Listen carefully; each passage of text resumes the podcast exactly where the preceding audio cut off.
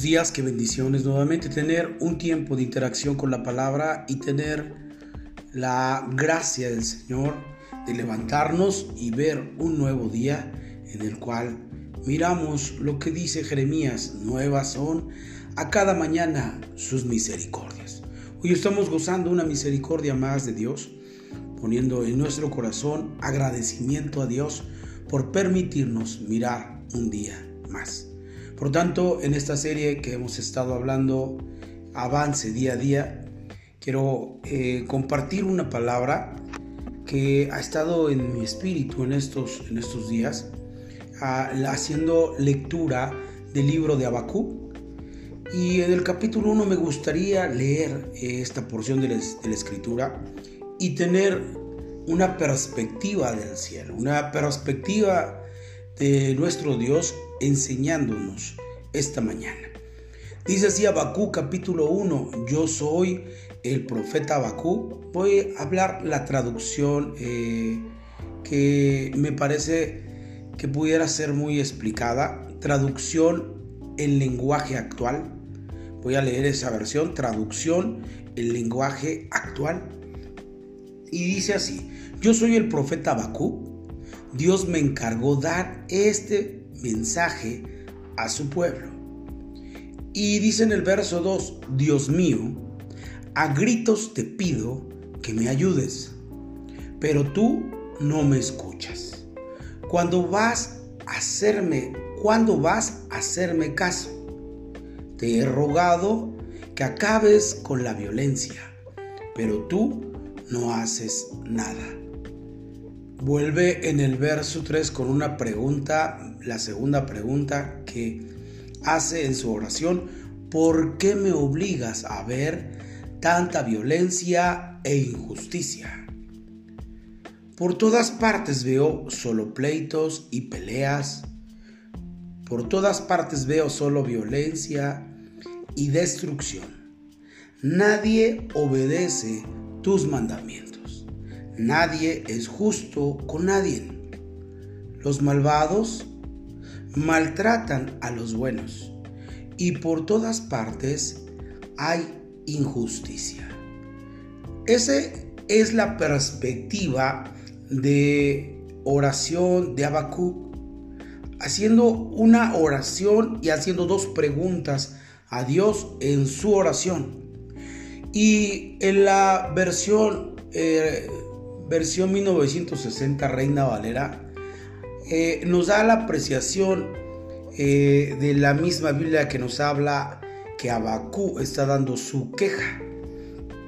Así es como da el encabezado ante su oración. Y pareciera ser que muchos de nosotros oramos a Dios y creemos que nuestra oración es correcta delante de Dios, pero deberíamos de analizar las palabras que tenemos en nuestra oración. Por ejemplo, miremos las palabras de Habacuc. Él se siente muy espiritual, se acerca a Dios con una perspectiva de oración y la oración tiene que ver con lo que el Señor Jesucristo nos dice que tú estando en tu casa, enciérrate en tu cámara, ora a tu Padre que está en secreto y tu Padre que está en secreto te recompensará en público. Por tanto, podremos mirar que aún en la perspectiva neotestamentaria nos enseña que la oración es correcta. El problema no es que algo que Dios diseñó para tener un contacto con Él sea malo.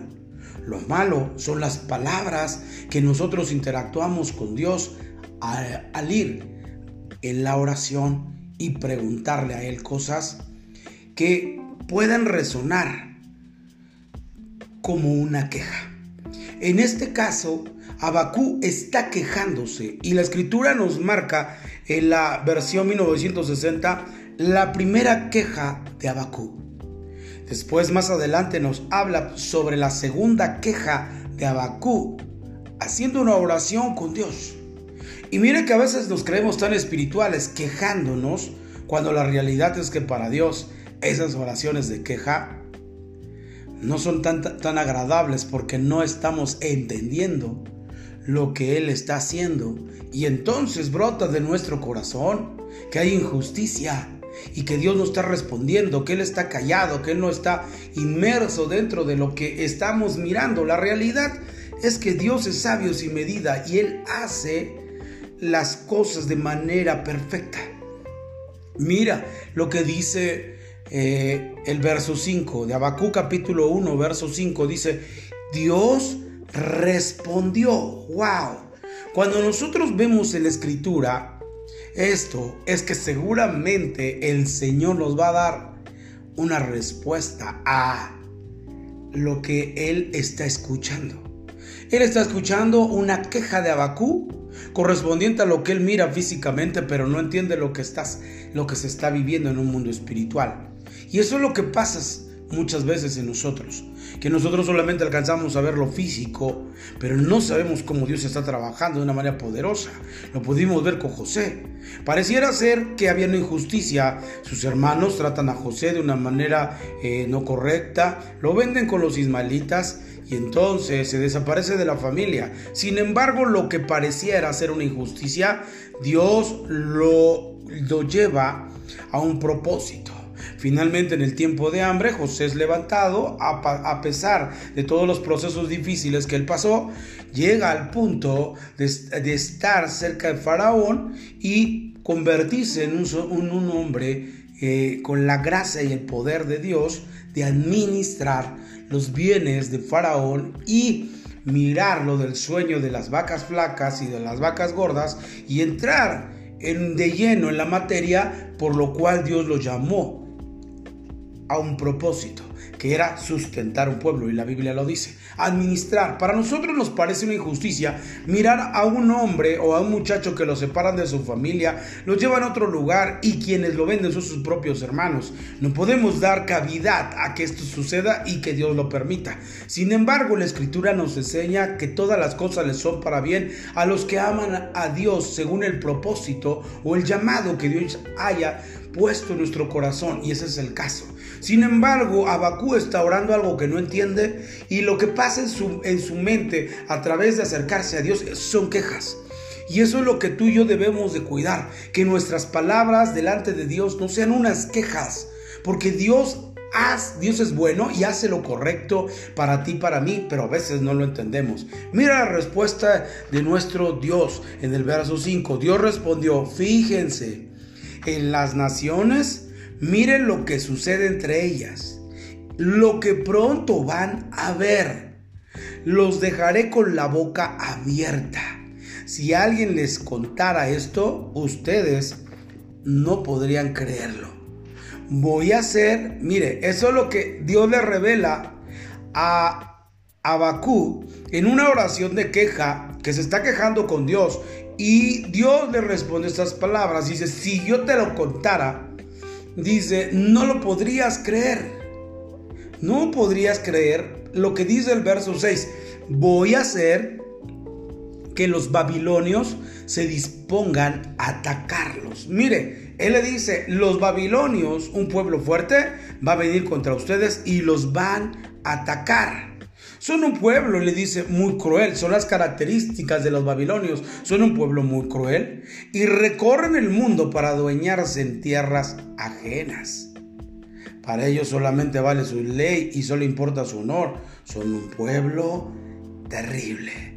Mira qué tremendo que cuando tú y yo nos acercamos a Dios para quejarnos, y no para estar de acuerdo a las cosas que Él hace. Y a veces, ¿cómo poder estar de acuerdo si las cosas que Dios hace son demasiado difíciles de entender? Pero esto es muy interesante. Dios no nos ha llamado solamente a entender toda su obra que Él hace, porque a veces entender una mente infinita eh, eh, comparada con nuestra mente finita, con limitantes, es que no podremos comprender a Dios.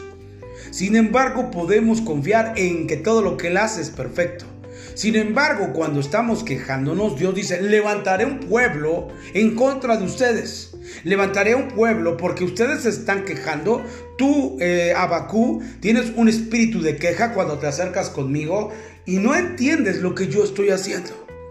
Es un trato que Dios tiene muchas veces con cada uno de nosotros porque no alcanzamos a entender cosas y lo primero que podemos tener en una reacción es quejarnos, Dios, ¿dónde estás? Mira Dios, si tú eh, eh, hubieras estado como la, las palabras de la hermana de Lázaro, eh, ellos, si hubieras estado aquí Jesús, seguramente que tu amigo no hubiera muerto. Es que lo hubiera. No existe en la perspectiva del cielo. Las cosas se dan y se dan con un propósito.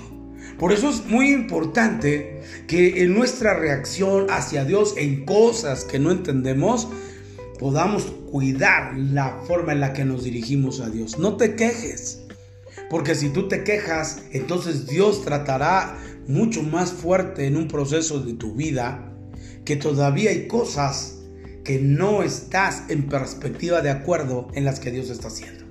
Por eso es muy importante que nosotros podamos comprender nuestra oración nuestra oración es la forma en la que interactuamos día a día con Dios.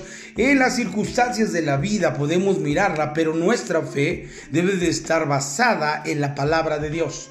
Dios dijo, no te dejaré, no te abandonaré, así como lo fui Moisés, también lo seré contigo, Josué. Esto es algo interesante y esto lo, usted puede, puede leerlo en el capítulo 1 de Josué, porque Josué entra en un tiempo de trascendencia eh, en el cual se ha acabado una generación y él entra a conectarse con otra y esto puede generar miedo. ¿Por qué? Porque traer una generación que vivió juntamente con Moisés en el desierto, miró la misericordia y, la, y, el poder de Dios para guiarlos en un desierto tan horrible, pero mirando la nube, la cobertura de Dios sobre ellos, respaldando Dios eh, la salida, eh, el éxodo para entrar a la tierra de promesa, era impresionante. Él había visto cosas maravillosas, pero ahora él tiene miedo porque va a entrar a una nueva etapa un nuevo cambio a su vida se estaba presentando y claramente se escuchan unas voces y, en su interior para decir quizás no vas a poder. Es una de generación de jóvenes y tú has sido un hombre viejo, 40 años en el desierto. ¿Cómo poder hacer una sinergia en una generación nueva? Y eso pasa mucho en aquellas personas que tenemos en nuestra mente visionar lo que viene en el futuro. Sin embargo, Dios habla fuertemente y le dice, como fui con Moisés. Así como estuve con Moisés en un tiempo de, de obscuridad de noche, se convertía eh, en una llama de fuego y entonces yo los llevaba a caminar, aunque estaba oscura la noche, yo estaba con ustedes dirigiéndolos. Aún en el tiempo de calor tan fuerte, venía una nube que los protegía del calor y los hacía avanzar de acuerdo al propósito y el llamado de Dios. Por tanto, le dice, tú no te preocupes por cuál eh, estás enfrentando a un nuevo reto o a una, un, un nuevo tiempo a tu vida. Pero lo único que yo recuerdo que le da de consejo y le dice, el libro de aquesta ley nunca se apartará de tu boca. De día y de noche meditarás, porque entonces harás prosperar tu camino y todo te saldrá bien. Lo que está tratando de decirle es que circunstancialmente va a enfrentarse con cosas complicadas, como cosas que pueden rebasar lo que él mismo puede lograr hacer. Y ese es el caso. Los gigantes, cuando entra a ese lugar, ve gente de Anak, gigantes que estaban en esa tierra que Dios le había prometido, pero él le dice, nunca te apartes de este libro de la ley porque entonces harás prosperar tu camino y todo te saldrá bien. Medítalo, dice la escritura también.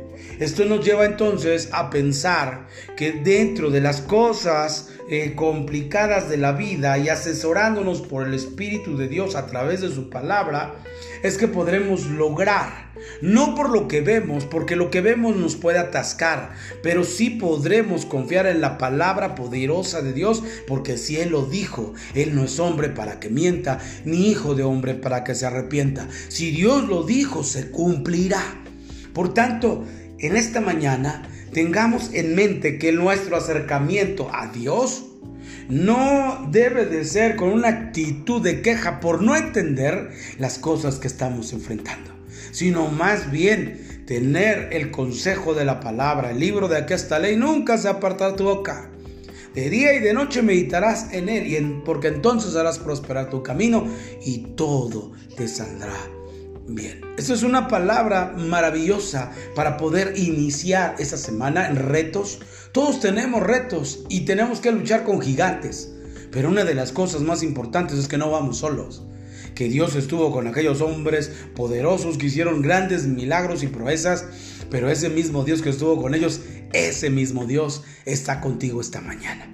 Por tanto, quiero hacer una oración y dar gracias a Dios por ello. Señor, gracias por esta bella mañana, por la inspiración de tu palabra que sigue siendo siempre un rema que nos motiva, que nos lleva a escalar peldaños y que nos da la perspectiva de estar en las alturas. Señor, gracias porque tú nos has enseñado a no caminar en medio de las tormentas, sino encima de ellas y teniendo la perspectiva de caminar encima de, de, las tormentas.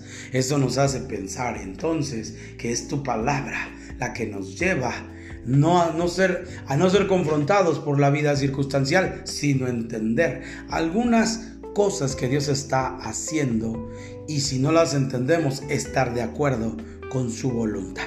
Señor, gracias por esta palabra que hace un rema en nuestra vida para seguir permaneciendo en ti. En el nombre de Jesús, gracias por esta mañana. Amén. Amén. Que Dios les bendiga, que tengan un excelente inicio de semana. Hasta luego.